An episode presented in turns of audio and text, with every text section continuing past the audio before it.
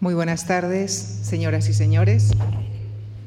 Recibimos esta tarde a la coordinadora de este ciclo, la profesora Carmen Sánchez, catedrática de Arte Antiguo en el Departamento de Historia y Teoría del Arte de la Universidad Autónoma de Madrid. Departamento que ha dirigido durante varios años, así como el Instituto de Ciencias de la Antigüedad de la misma universidad. Su investigación está centrada en la cerámica ática, la iconografía griega de época clásica, el arte griego y los problemas de transmisión de imágenes griegas en el mundo ibérico, temáticas sobre las que ha dirigido varios proyectos de investigación. Ha sido comisaria de varias exposiciones y entre sus publicaciones destacan títulos como Arte y erotismo en el mundo clásico, el descubrimiento del orden clásico, el arte en Grecia y Roma con Manuel Vendala, una nueva mirada al arte de la Grecia clásica y la invención del cuerpo. Precisamente esta tarde viene a hablarnos de este tema, de una de las invenciones más relevantes de la historia del arte occidental que tiene lugar en la Grecia antigua, donde se inventa la representación, la imagen del cuerpo humano desnudo, primero masculino y después femenino. Les dejo con la profesora Carmen Sánchez. Muchísimas gracias.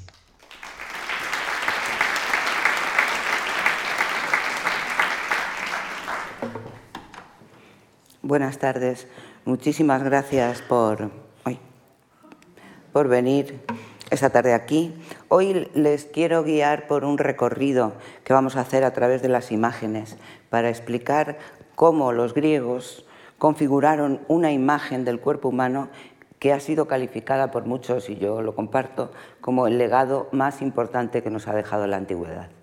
Porque, entre otras cosas, tal atención se prestó al cuerpo en la Grecia antigua, que se permitió el principio de la separación, por ejemplo, entre cuerpo y alma, que como saben después, unos siglos después, pues va a ser central en la religión cristiana.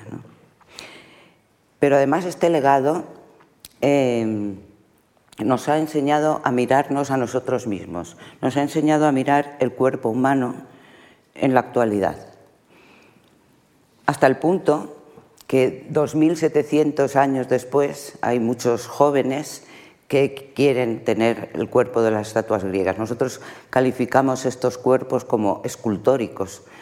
Son cuerpos escultóricos porque se parecen a las esculturas de la Grecia antigua. Lo que intentaré demostrar esta tarde aquí es cómo los griegos inventan dos cosas absolutamente asombrosas. Por un lado, una mirada pública hacia el cuerpo desnudo humano, que esto es, mm, no ha pasado en la historia de la humanidad, como ustedes verán a lo largo de la conferencia, y además inventan un cuerpo imposible, irreal, inventado, que ha gozado de una, mm, de una popularidad tal, se ha convertido esto en una hazaña de los griegos, que hasta el, hasta el punto que en la actualidad eh, nuestros bellos jóvenes se parecen a las esculturas de los griegos antiguos. perdón. Este es el panorama que nos encontramos, por ejemplo, en la época arcaica, en el siglo VI antes de Cristo. Representaciones de hombres desnudos y mujeres vestidas. El cuerpo femenino desnudo va a aparecer mucho más tarde, pero el cuerpo masculino eh, desnudo aparece desde el origen mismo del arte griego. La razón por la que esto ocurre eh, no está suficientemente bien eh, explicada todavía, no la conocemos del todo bien. El caso es que desde el principio mismo, desde la primera escultura, los griegos representan eh, al hombre desnudo. Em, ¿Por qué? ¿O qué significa? Esto es lo que vamos a intentar dilucidar esta tarde. El desnudo griego es este que ven ustedes aquí. No hay mm, mucha variedad. Se representa siempre el cuerpo de un hombre joven, atlético, diríamos nosotros, con los músculos marcados, eh, pero se señalan partes concretas del cuerpo, que es lo que, lo que quiere el, artista, que el espectador observe. Es decir, es el cuerpo de un joven entrenado en la palestra. Los griegos hacían deporte desnudos, no quiere decir que no estuvieran vestidos. La sociedad griega era una sociedad vestida, la gente iba por la calle vestida. Pero para ejercitarse en el, deporte, en la palestra, se desnudaban. Eh, gimnos es la palabra en griego de desnudo, para lo cual había unos lugares especiales para ello, que son los gimnasia. ¿eh? Em, y los hombres eran los únicos que se desnudaban. Como ven ustedes, las mujeres no lo hacían. Y los griegos eran los únicos que se desnudaban. sus, vecinos persas, eh, por ejemplo, estaban bastante fascinados con esta costumbre griega. Y los griegos también se extrañaban de que los persas no se desnudaran ni siquiera delante de los amigos. les parecía muy curioso. Y además, solamente aquel que tiene tiempo libre para ir a la palestra y hacer ejercicios y conseguir tener un cuerpo como este, es el que se representa desnudo. Es decir, el desnudo griego es un vestido, porque diferencia etnias, solo los griegos se desnudan, diferencia clases sociales, solamente un aristócrata o un ciudadano mm, libre y con dinero, con ocio suficiente como para ir a la palestra, se desnuda no un esclavo ni un artesano y solo los hombres se desnudan, las mujeres no. Con lo cual funciona en parte como un vestido. ¿Cómo es este cuerpo que nos representa una y otra vez? Pues centran la atención en algunas de las partes. Prácticamente es el mismo modelo siempre. Son cuerpos de hombros anchos, como ven ustedes, de pecho fuerte, donde se aloja, en el pecho se aloja el coraje, la valentía y el vigor en el pensamiento griego. Se pone mucha atención también a las rodillas desde el principio, las rodillas articuladas, donde se concentra la fuerza viril, el gesto eh, de pedir clemencia, por ejemplo, en Grecia es abrazarse a las rodillas de un hombre para pedir eh, clemencia. Y se acentúan algunas de las partes del cuerpo, el pliegue inguinal es una obsesión absoluta, el final de la caja torácica también, eh, se señalan siempre las clavículas y los cuerpos estos están llenos de ondas.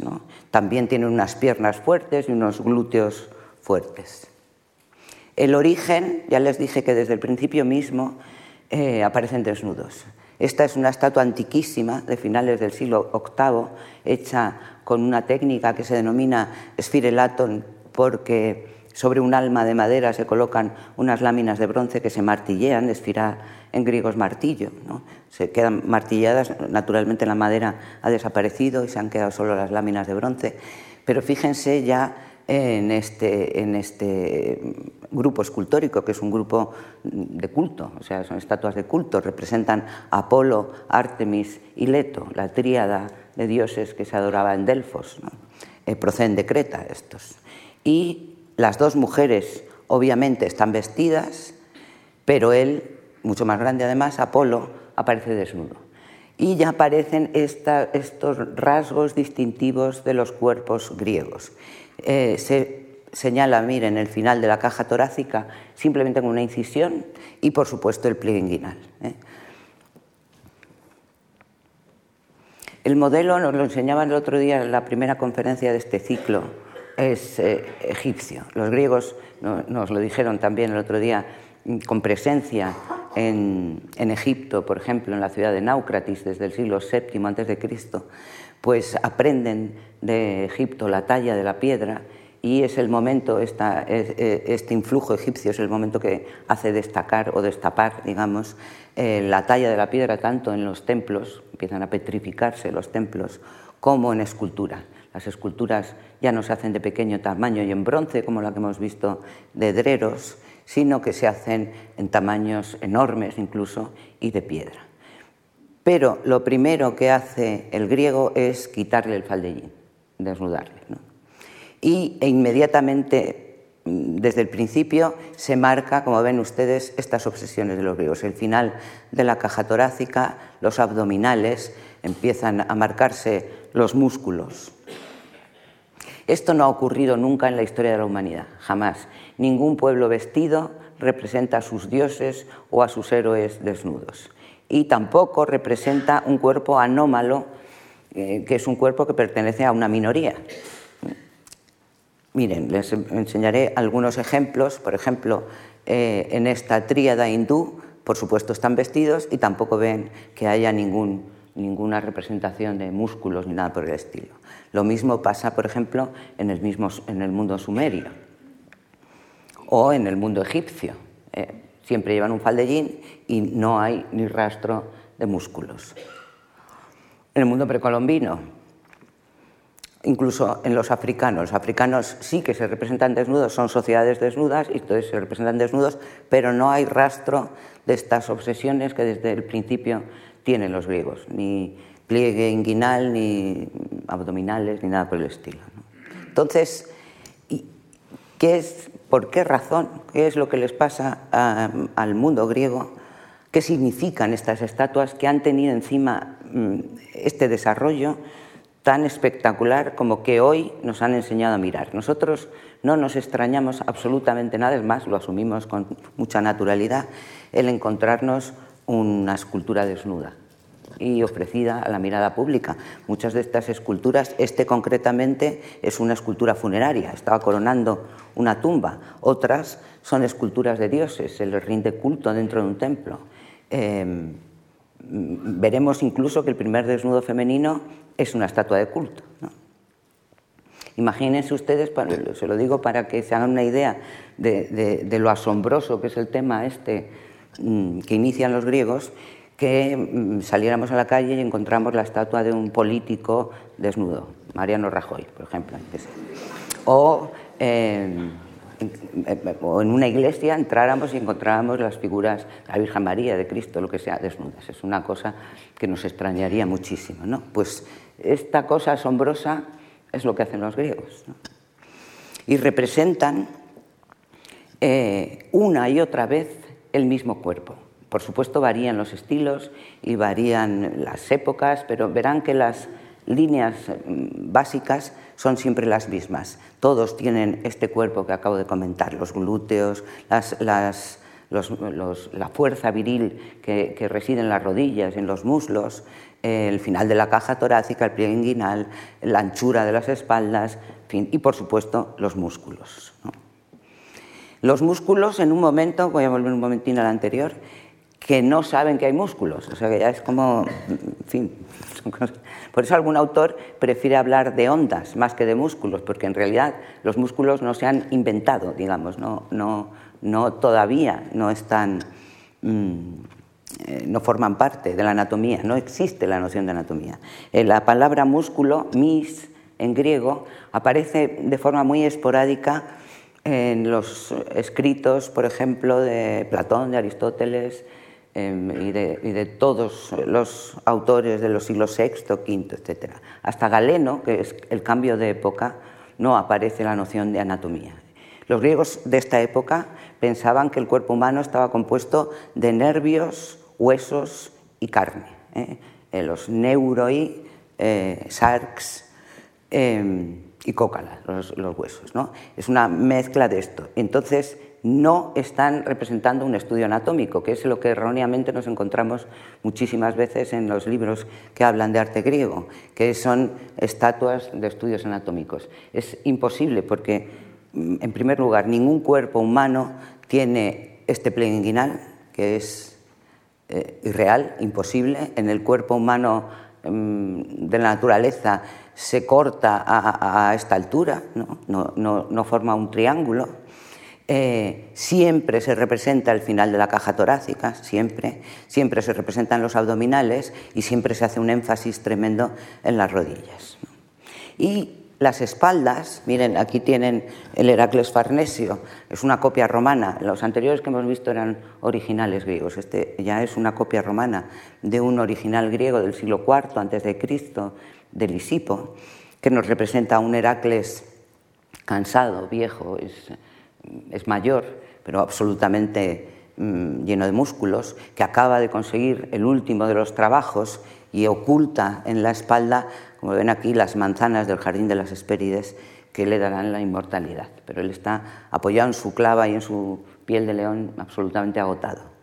Eh, se repiten, incluso en este cuerpo más maduro, las mismas obsesiones. El final de la caja torácica, el pliegue inguinal, las rodillas, la anchura de los, de las espaldas, del, del pecho. Y fíjense también en la espalda, que las estatuas griegas también hacen la espalda una y otra vez siempre igual. Es decir, no se están fijando en un modelo humano, no se están fijando en, un modelo que copian. Lo que, el, modelo es la estatua de otro, eh, de otro escultor.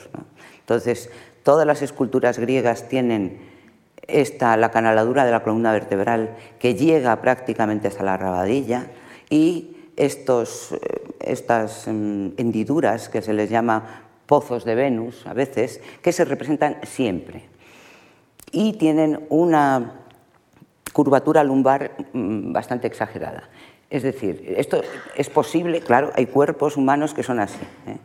Pero se ha calculado que, por ejemplo, los pozos de Venus, que son mucho más frecuentes en la anatomía femenina, eh, en la anatomía masculina no llega ni al 8% de la población, o sea que es, es muy escaso para repetir una y otra vez el mismo modelo. Aquí lo ven, por ejemplo, en la espalda del bronce del Riache otra vez. Y he conseguido de internet la espalda de un señor. Eh, y la espalda de este señor, como ven, la canaladura eh, de la espalda no llega tan abajo como llega en la, escultura griega. Y esto está mal situado también demasiado arriba de lo que es en la anatomía, y esto en el 8% de las personas. Y sin embargo los griegos hacen una y otra vez eh, este mismo modelo. En este Curos, otra vez funerario, este también estaba señalando una tumba un poco más tardío, del 490, nos encontramos lo mismo que les he comentado. Es exactamente la misma, es un original, este es un original griego. Otra vez la, obsesión por marcar los abdominales, el final de la caja torácica, etc. Y hay otra cuestión, y es los órganos genitales son, siempre se ha dicho esto, son muy pequeños, pero no es que sean muy pequeños, es que son infantiles, son morfológicamente los órganos genitales de un preadolescente. Es decir, no agreden, eh, pueden ser fácilmente asumidos por la mirada pública y no nos molestan en absoluto. Como prueba, bueno, ahora volveré a esta, como prueba les pongo eh, un Antonio López, que es un desnudo real, eh, en el cual, pues, delante de un aristódico como este, pues uno se puede tomar un café, un té, la mar de bien, pero delante del Antonio López ya miras de reojo porque no es un poco incómodo. Este es el modelo que una y otra vez se repite. Cuando ven ustedes que los modelos de los cuerpos humanos son de lo más variado, como es natural. Eh, los griegos no hacen esto, no representan la variedad de la naturaleza, representan una y otra vez el mismo cuerpo, este cuerpo musculado, bueno, o lleno de ondas, como queramos llamarle, em, que es el que ha llegado hasta la actualidad.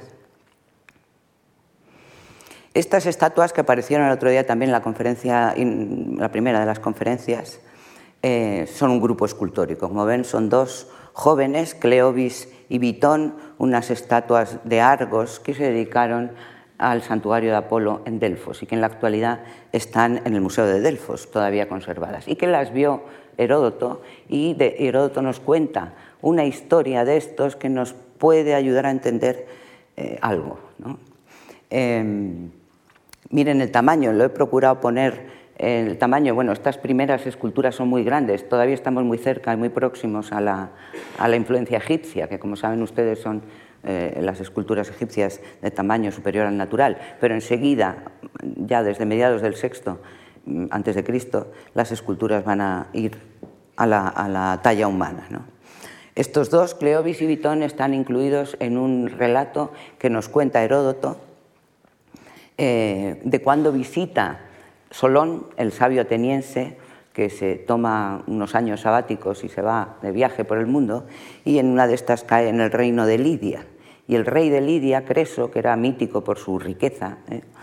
mm, le aloja, bueno, le hace pasar además por un montón de salas con un montón de riquezas y tal, le aloja, le da de comer, le da de beber y al segundo día o al tercer día le pregunta quién eres. Esta es la hospitalidad aristocrática. ¿no? Entonces él dice, soy Solón. Dice, pues ya que te tengo aquí, Solón, que eres el sabio más sabio, dime, ¿quién es el hombre más afortunado del mundo? ¿no? Y entonces Solón empieza a explicar que el hombre más afortunado del mundo es un tal, em, que no lo conoce nadie, claro, eh, Teón de Atenas, no sé qué, que es un señor, y, claro, el Creso se queda sorprendido. ¿Por qué?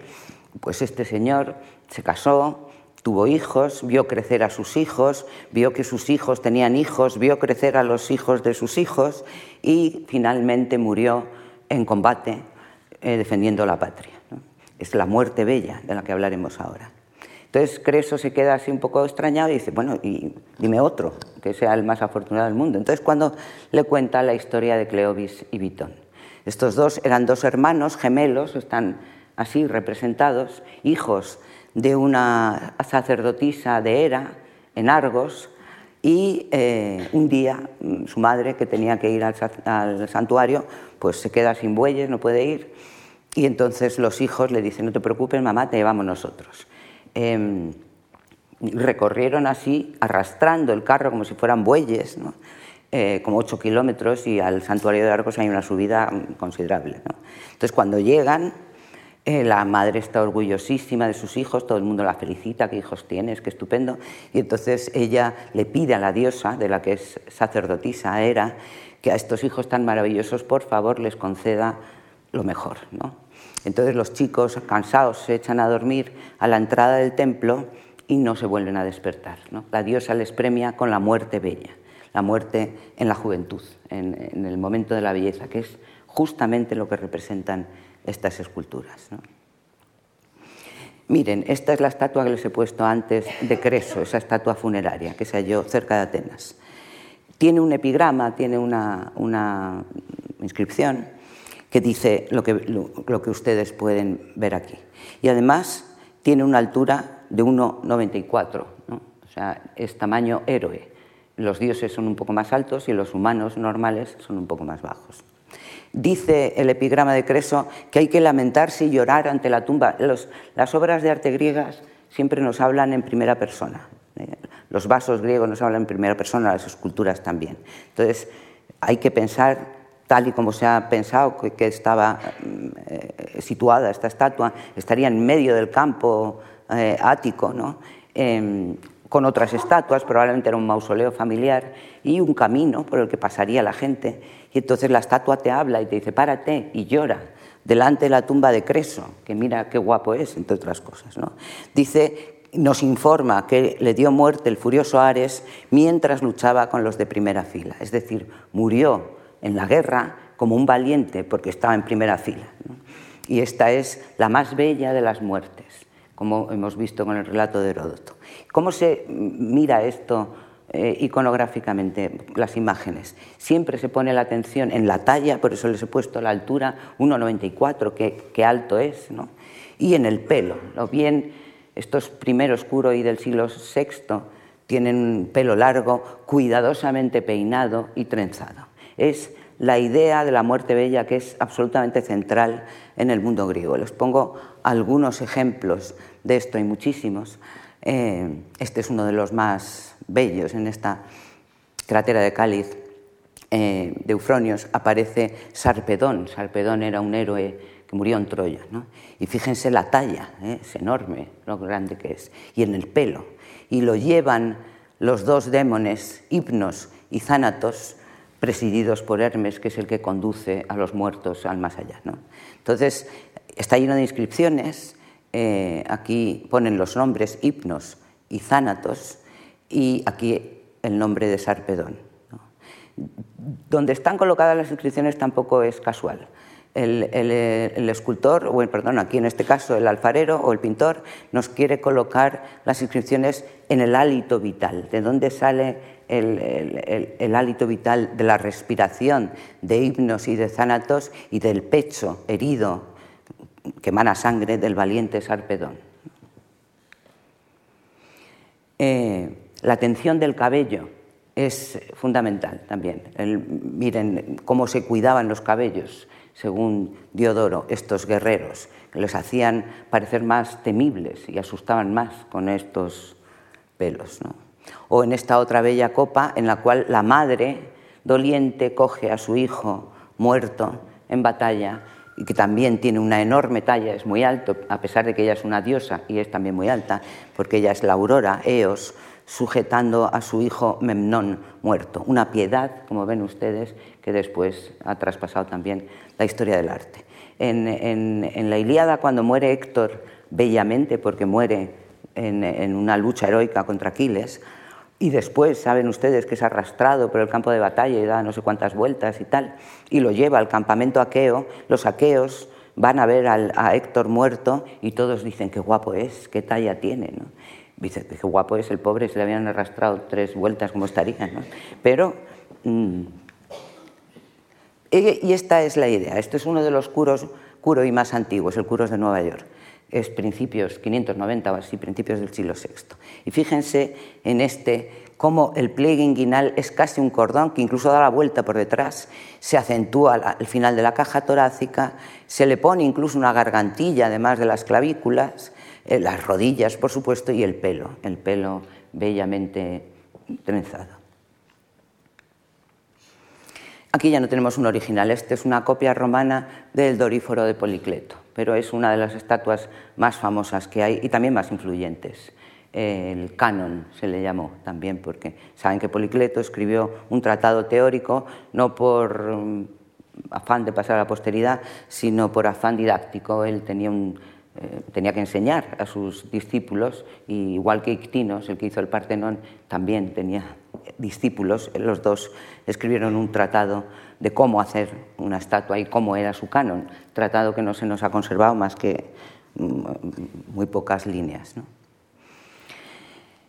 Mm, ¿Qué significa? ¿Por qué hacen este desnudo?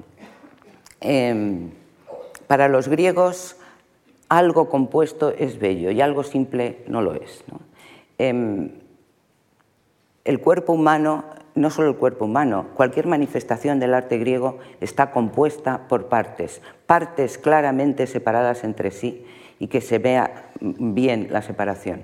No solamente la escultura, la cerámica, por ejemplo, eh, separan claramente el pie del cuerpo, el cuerpo de la base, mediante acanaladuras, molduras, cambios de color la, arquitectura es obvio, como se separan las columnas de los fustes con collarinos, con bandas de ovas, en fin, todas las partes que tienen que quedar claramente separadas. Este es el concepto de la diarthrosis, la separación eh, de las partes. Mm, para los griegos, cualquier cosa mm, sin separación de partes, por ejemplo, algo que un cuerpo humano que no tuviera, por ejemplo, el cuerpo de los sumerios que hemos visto antes, etcétera, que no tuvieran músculos o que no tuvieran estas partes claramente separadas, indica blandura, debilidad.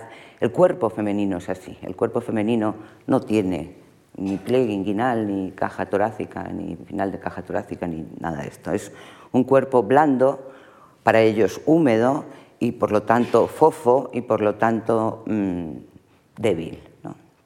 Y todo lo contrario es el cuerpo masculino. El cuerpo masculino, este cuerpo masculino, este concretamente, em, indica valentía, coraje, rivalidad. Ahora veremos más ejemplos. Esto, este es otro original, les presento otro original bellísimo. También fíjense en la altura, 1,92, es un atleta, original encontrado hace no mucho tiempo en Croacia. Eh, ¿Y qué es lo que.? Bueno, él está limpiando, eso es un atleta que acaba de hacer ejercicio y se está limpiando con la estrígile. los griegos hacían deporte desnudos, hemos dicho, mm, pero antes de hacer deporte se impregnaban el cuerpo de aceites. De hecho, eh, eh, algo fundamental para ir al gimnasio es llevar un aríbalo, que es el vasito que contiene el aceite perfumado y que en algunos textos ya tardíos castigan el robo del aríbalo del gimnasio con, penas gravísimas. Eh, después de echarse el aceite, por eso miren que es difícil encontrar eh, rastros de olores en la historia, ¿no? ¿Cómo olerían los griegos antiguos? ¿Cómo lo podíamos saber? De ninguna manera. Sin embargo, ahora sabemos que los griegos, los hombres, olían aceite de oliva, porque era lo que se ponían en el cuerpo para hacer gimnasia. Después hacían gimnasia, se embarraban, se manchaban con sudor y esta pasta que se les quedaba en el cuerpo la tenían que limpiar con una estrígile, con un objeto de bronce y después lavarse con una esponja. Bueno, pues este, eh, Este atleta que se está limpiando con la estrígile, su cuerpo, perdón, su cuerpo tiene todas estas cualidades que nos cuenta Luciano, ¿no? cualidades viriles y bellezas de cuerpos. Esto es lo que la resistencia, el arrojo, la rivalidad, las voluntades indómitas, es un cuerpo articulado. Y todo lo contrario a este cuerpo, el cuerpo de la mujer o el cuerpo de un trabajador o el cuerpo de un escita, son cuerpos desarticulados, anarthra para los griegos. Eh, como un feto, un, feto también es anarthros, es desarticulado. Eh, los músculos o las ondas, si quieren, aquí articulan el cuerpo de la misma manera que mm, nosotros, los artículos, articulan el lenguaje, por eso se llaman artículos, claro. Eh, imagínense un lenguaje sin artículos, sería un lenguaje desarticulado. Y los griegos oirían una especie de bar, bar, bar, bar, lo que hablan los, bárbaros. Esta es la razón por la cual los griegos representan con esta obsesión estas separaciones del cuerpo tan claramente.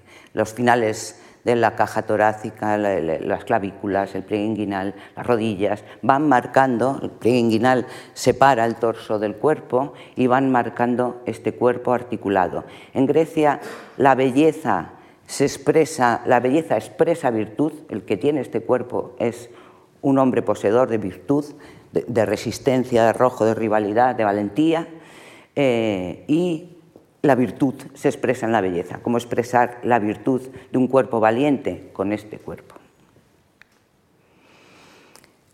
Aquí tienen otro texto muy ilustrativo de Tirteo, ¿no? Eh, que en un joven todo es bello mientras posee la juventud. Los cuerpos que se representan son cuerpos jóvenes, son cuerpos bellos. Eh, y uno de los rasgos es la valentía, la valentía como la que hemos visto de, Creso, que murió en batalla. Eh, permanece en su puesto con las piernas bien abiertas, como este bronce A, es otro original espectacular hallado en Riace, en el sur de Italia, que mide 1,98 de altura también, eh, firmemente apoyado en el suelo con los dos pies y mordiendo el labio entre los dientes, y así en primera fila aguantas el empuje de los enemigos. Es el cuerpo de un hombre valiente de un hombre lleno de coraje, tan valiente que muere bellamente por su, ciudad.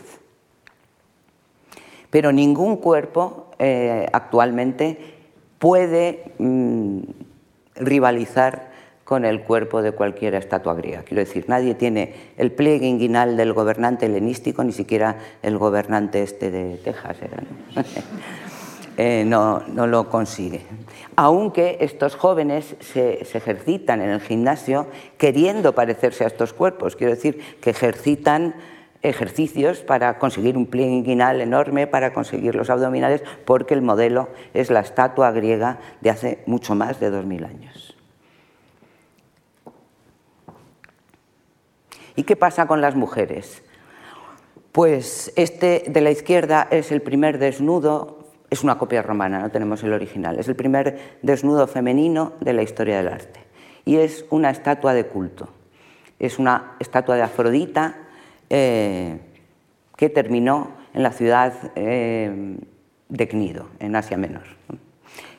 Está hecho por Praxíteles y Praxíteles hizo dos Afroditas, una velada y una desnuda. Y la velada la vendió enseguida, pero la desnuda no la quería nadie, porque el desnudo griego, el desnudo femenino, es un tabú. Y estamos en el siglo IV antes de Cristo. Fíjense ustedes que han pasado 400 años desde que llevan representando eh, los cuerpos desnudos de los varones. Mm, y aún así, eh, Praxíteles no conseguía vender la estatua de, la diosa desnuda. Hasta que al final se lo compró esta pequeña ciudad de Asia Menor, que es y lo convirtió en estatua de culto en su ciudad. Y se hizo famosísima, súper famosísima. Es una de las estatuas más eh, influyentes de la antigüedad. Es tan influyente que a partir de este momento todas las estatuas femeninas griegas son la Afrodita de Praxíteles. Son todas representan lo mismo y todas representan Afrodita. Y la estatua, fíjense cómo está concebida, es una mujer desnuda, pero por accidente. Quiero decir, ella se iba a bañar, por eso lleva una hidria y lleva un paño, que es la toalla, ¿no? porque se va a bañar o se iba a bañar, no sabemos si antes o después, pero alrededor del baño, y entonces el espectador la sorprende y se tapa, pero no mucho tampoco. ¿no? La diferencia es enorme con el desnudo masculino. El espectador nos convertimos en un voyeur, estamos viendo a una diosa desnuda, que además sonreía ligeramente, con lo cual Mm, el éxito de esta estatua, a nosotros nos cuesta quizá trabajo entenderlo, pero para los griegos era mm, obvio. ¿no? Eh, se hacían excursiones a, a, se le quiere perdonar la deuda pública a Egnido a cambio de la estatua. Eh, iban a verlas en manadas, decían, es mucho mejor ir a verla en grupo, porque es un peligro tremendo ir a verla uno solo, porque se contaba la historia eh, Praxíteles la concibió en mármol, estaba hecha de mármol esta estatua. Y tenía una pequeña veta, el mármol, mm, en alguna parte. Y entonces la, señora que lo enseñaba les explica a unos eh, chicos que van una historia sorprendente, que explicaba el cambio de color en el mármol de la, estatua. Em, se queda un chico enamorado perdidamente de la estatua y se encierra en el templo, ahora verán una reconstrucción un poco del templo, se queda encerrado en el templo hasta que todo el mundo se va. Ella es una afrodita nadiomene, una afrodita de los jardines, está rodeada de jardines, y él se queda oculto en los jardines, y cuando ya se queda solo con la diosa, hace el amor con la diosa. Eh, y de ahí la mancha. Y al día siguiente, cuando se da cuenta de lo que ha hecho, horrorizado, se tira al mar y se suicida. En realidad está, bueno, eh, la, historia es, una historia mm, procedente de Oriente, quiero decir, es el hombre que después de amar a la diosa se va hacia el más allá, el, tirarse al mar, el catapontismo, el, ir hacia el mar es un camino hacia la muerte. ¿no? Entonces la, la diosa le enseña el camino, en realidad es lo que supuestamente el mito probablemente quiere decir. Pero en cualquier caso, verla mm, es peligroso. La gente lloraba de emoción cuando la veían. Unos se ponían de puntillas y la besaban, otros lloraban. Eh, cuentan que una pareja de amigos va a verla y uno es homosexual y otro es heterosexual y cuando ella está en un, en atolos, en un espacio circular, eh, cuando entran, abre la, la diaconisa la puerta por delante, entonces el heterosexual llora de emoción de lo bella que es. ¿no? Cierra, se dan la vuelta y se van por detrás, la abre, entonces es el homosexual el que llora de emoción de lo bella que es. Y esto es el, el Ecnido, o sea, este es el templo de la Afrodita Ecnidia en Ecnido. Fíjense qué lugar, los griegos tenían una habilidad tremenda para encontrar lugares eh, maravillosos para sus templos y este es el lugar de la diosa del amor. Eh, un atolos que en una de las exposiciones que hice intentamos recrear. Eh, es un espacio circular, las mujeres pertenecen a lo íntimo, al, espacio umbrío y al espacio circular, los hombres pertenecen al espacio exterior y las estatuas que les he mostrado antes de los desnudos que hemos visto antes, del oscuro, y eh, ya les he dicho que eran muchas separadores de, em, perdón, señalizadores de tumbas o están en los santuarios al aire libre. Ella no, ella está metida en un sitio cerrado y circular, en una especie de hogar de oicos. Parte del éxito de que tuvo la cnidia en la antigüedad se puede explicar por este tabú tremendo que había del desnudo femenino ver a una mujer desnuda trae desgracia. Eh, cuentan la historia de, por ejemplo, de Giges y Candaules, que, que, un rey y su general. El rey le dice a su general, mira, mi mujer es guapísima, es estupenda y tal, y la tienes que ver desnuda. Claro, el otro pobre se queda horrorizado, pero ¿qué me dices? ¿Cómo voy a hacer yo eso? Que sí, el rey insiste, la tienes que ver desnuda para que veas lo guapa que es, no sé qué. Y entonces el pobre pues dice, bueno, ¿qué le voy a hacer? Metes, cuando se vaya a acostar, te metes en las habitaciones, te quedas ahí escondido y la ves y luego te vas. Y entonces el otro le obedece. ¿no? Y al día siguiente la reina le llama, le llama al general, ven para acá. Le dice, has visto lo que no se puede ver. Entonces tienes, se te abren dos caminos. O matas a mi esposo y te casas conmigo o te mato a ti. Ya me contarán qué eligió, ¿no? En fin, que es muy peligroso ver a una mujer desnuda. Y este es un ejemplo. Por ejemplo, aquí tienen en, este, en esta cratera de figuras rojas, Acteón es un, es un em, cazador que estaba cazando el hombre y accidentalmente vio a Artemis bañarse desnuda. Y la venganza de Artemis fue tremenda.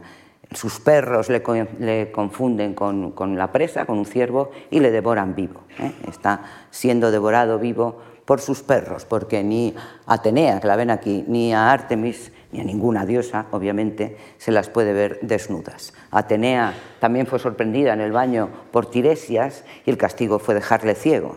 O sea que mm, imagínense ver a la diosa del amor, ¿eh?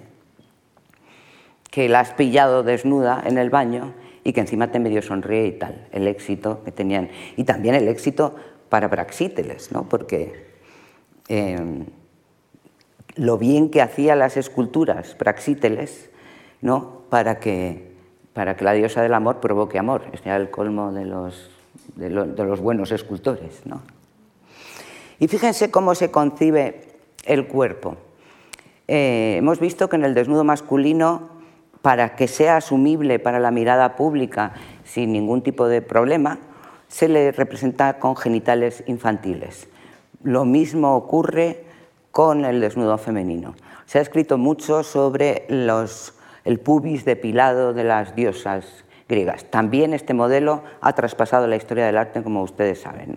muchos desnudos femeninos tienen eh, el pubis depilado. Pero en realidad no es una moda como algunos han pensado o algo así, simplemente es un, eh, es un cuerpo infantil, o es son unos genitales infantiles que no provocan rechazo, ni provocan incomodidad, ni son agresivos. Es exactamente el mismo fenómeno psicológico, digamos, de la escultura masculina. Eh, y es una escultura con el pecho pequeño, no se desarrollan absolutamente, no es sensual, no es hipersensual, vaya, eh, sino que sigue en este, en este caso el modelo de lo masculino. La diosa eh, sigue, el cuerpo femenino sigue el modelo masculino. Aristóteles decía que la mujer es el hombre incompleto y es algo parecido a lo que pasa aquí. Todas las afroditas helenísticas, que se las llama púdicas, porque se tapan un poco, porque el, espectador las sorprende. Eh, todas estas afroditas helenísticas mm, no comparten ninguno de los rasgos del desnudo masculino que hemos visto. Eh, son siempre la representación de Afrodita. Los desnudos femeninos siempre representan a la diosa del amor o a eh, las del círculo de la diosa del amor, a heteras o prostitutas. No tiene nada que ver, absolutamente nada que ver, con el desnudo masculino. Eh, la, Venus de Milo es una Afrodita cnidia más, eh, como todas las demás. Esta serie de Afroditas que copian una y otra vez la Afrodita de Praxíteles, que tuvo ya, les digo, este éxito ah, absolutamente desmesurado. Sin embargo, el desnudo masculino es completamente distinto. Eh, es el desnudo de los dioses, aquí les he traído otro original, el Posidón de Artemision, que mide más de dos metros de altura, en este caso porque es un dios, los dioses son mucho más altos que los mortales, eh, y que es Posidón, que está, en esta escultura se discute si puede ser Zeus o Posidón, eh, pero con esta mano que tiene este es absolutamente Posidón, es decir, miren, tienen el, el dedo índice separado, eh, si fuera Zeus llevaría un haz de rayos y llevaría la mano cerrada, eh, lo que está haciendo es lanzando una jabalina, los griegos la lanzaban con una especie de cuerdecilla para, supongo que afinar la puntería, luego es Posidón sin duda alguna. Este Posidón, que es mm, de época clásica ya, eh, tiene todos estos rasgos que hemos visto del cuerpo femenino. Es el desnudo de un dios. Y los hombres, cuando se representan desnudos, estos hombres bellos, de, cuerpo bello, que presuponen una virtud excelente, presuponen valentía, coraje, arrojo y todas las cualidades que se puede esperar de un hombre de la Grecia clásica, eh, es un desnudo que eleva, heroiza, dignifica a aquel que se representa así. Em, es el desnudo heroico. ¿eh? Todo aquel que se representa desnudo se eleva y se dignifica. Por eso los a veces los gobernantes romanos, por ejemplo, se representan en el desnudo griego, porque leva dignifica y heroiza. No es el caso de las esculturas femeninas que ni elevan, ni dignifican, ni nada por el estilo, sino que solo representan a la diosa del amor, nada más. ¿eh? No comparten agenda, digamos, eh, los dos cuerpos, el masculino y el femenino. Y es el cuerpo masculino el que ha tenido mm, ese éxito y esa trascendencia tremenda eh, en el arte occidental. Discúlpenme un segundín. Hasta el punto que el propio Augusto no es que se represente desnudo, como ven, porque es Augusto, pero tiene todas estas características, la majestad, la dignidad, ¿eh? la majestas, la dignitas del, emperador romano, pero también la civilización, ¿eh? la, la ¿no? Em, y asume el desnudo griego. Está descalzo, por ejemplo. Eh, no, se, no, se, representa desnudo, pero sí con una coraza que es el torso del Doríforo de Policleto. El torso del Doríforo de Policleto se va a convertir en el modelo de las estatuas romanas, eh, de las corazas romanas. Mm, todas las corazas romanas representan ese torso con las proporciones o el canon del, del Doríforo de Policleto. Incluso Claudio, el emperador Claudio se representa en el desnudo griego. Y aquí es curioso porque se mezclan las dos tradiciones, la romana y la griega. El rostro de Claudio es el de Claudio. Em, y además, incluso se le envejece más, porque así eh, indica mayor, es más venerable y tiene más autoridad y tiene también mayor sabiduría. Y sin embargo, se le pone un desnudo heroico griego, este desnudo que heroiza, que eleva, que dignifica. Eh, y algunos, muchos emperadores romanos se representan de esta manera. A través de Roma, por lo tanto, mm, vemos cómo se inicia el camino de que el desnudo griego, este invento peculiar de los griegos, eh, va traspasando la historia del arte. Y en el Renacimiento nos encontramos que se rescata este desnudo clásico masculino, eh, por ejemplo, en este boceto de Miguel Ángel, que las ondas estas que habían imaginado los griegos, pues ya mm, se convierten, se expanden por todas partes. Miren, hay ondas de más, bueno, de mucho más. Em, Leonardo le tomaba el pelo, decía que parecían sacos de nueces, claro, porque está demasiado, ¿no? Pero es, eh, el retomar eh, la idea del desnudo griego. Y el David, ¿eh? David mm, tiene final de la caja torácica, tiene pliegue inguinal, eh, como las estatuas clásicas, y tiene la espalda que hemos visto en el bronce A del Riache. Tiene la canaladura que llega prácticamente hasta la rabadilla, es decir, no está copiando un cuerpo humano real, sino que está copiando las esculturas clásicas. se preguntaban en la primera conferencia el otro día cómo era esto del milagro griego, si los egipcios se tiran 4.000 años haciendo la misma escultura todo el rato y cómo es posible que los griegos en 100 años, 150, pasen de un curos de estos al discóbolo de Mirón, por ejemplo. Eh, pues uno de los rasgos es la libertad, desde luego no había sacerdotes en el mundo griego que, indicaran a los artistas por dónde tenían que ir, pero mm, no solamente esto, sino un motor fundamental es la competitividad de los griegos, que luego se rescata también en el mundo actual. Es decir, eh, la feroz competencia de ver quién lo hace mejor. Tú lo haces así, pero a ver si yo eh, lo hago mejor. De tal manera que cada vez que se producía un hallazgo de, una, escultura, pues enseguida se transmitía y el taller de al lado decía, este lo ha hecho así, pues yo lo hago así más. Es decir, los artistas miraban a los otros artistas, no estaban mirando para mejorar, si quieren ustedes, el modelo egipcio que estaba lleno de errores anatómicos para mm, corregir todos aquellos errores anatómicos no se fijan en un modelo mm, humano, sino que se fijan en lo que hacen los otros colegas. Es el mismo caso del David. El David está copiando una estatua clásica y no está copiando un modelo natural. Y este cuerpo griego, mm, que goza de una incomparable fama, se sigue transmitiendo en la historia del arte. Aquí tienen a nuestro Carlos V en la famosa escultura esta del furor, que es bellísima, en la cual se mezcla, se vuelve a recoger la tradición del desnudo heroico griego. Exactamente igual. Eh, miren, fíjense en el pliegue inguinal y en todos, eh, todos los elementos que hemos citado, las rodillas, el torso, etc. Lo único que aquí los leoni em, no, no, terminan de acertar, por ejemplo, en los órganos genitales. Eh, son pequeños, sí, pero morfológicamente no son como los, de, los del David, por ejemplo, que son igual que una escultura griega sino que son morfológicamente los de un hombre adulto, como Carlos V, yo qué sé. Pero mm, por eso extraña. Yo me acuerdo que la primera vez que la vi en el Prado te quedas así un poco chocado porque dices, ¿qué pasa aquí? Hasta que te das cuenta de que lo que extraña es eso, malentendido. ¿no? Pero este cuerpo, insisto, traspasa toda la historia del arte.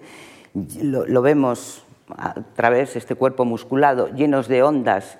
Eh, hasta la actualidad, en la cual los actores, los chicos que van al gimnasio todos los días, hablan del pliegue inguinal eh, con, eh, le llaman el cinturón de Adonis o la faja de Apolo, intentando eh, moldear en sus cuerpos algo que es imposible, porque nadie puede ser una estatua griega del siglo V, a no ser que seas una coraza romana o un superhéroe. Y hasta los superhéroes ha llegado este cuerpo que inventan los griegos eh, de una forma realmente extraordinaria y asombrosa. Y muchas gracias por su atención.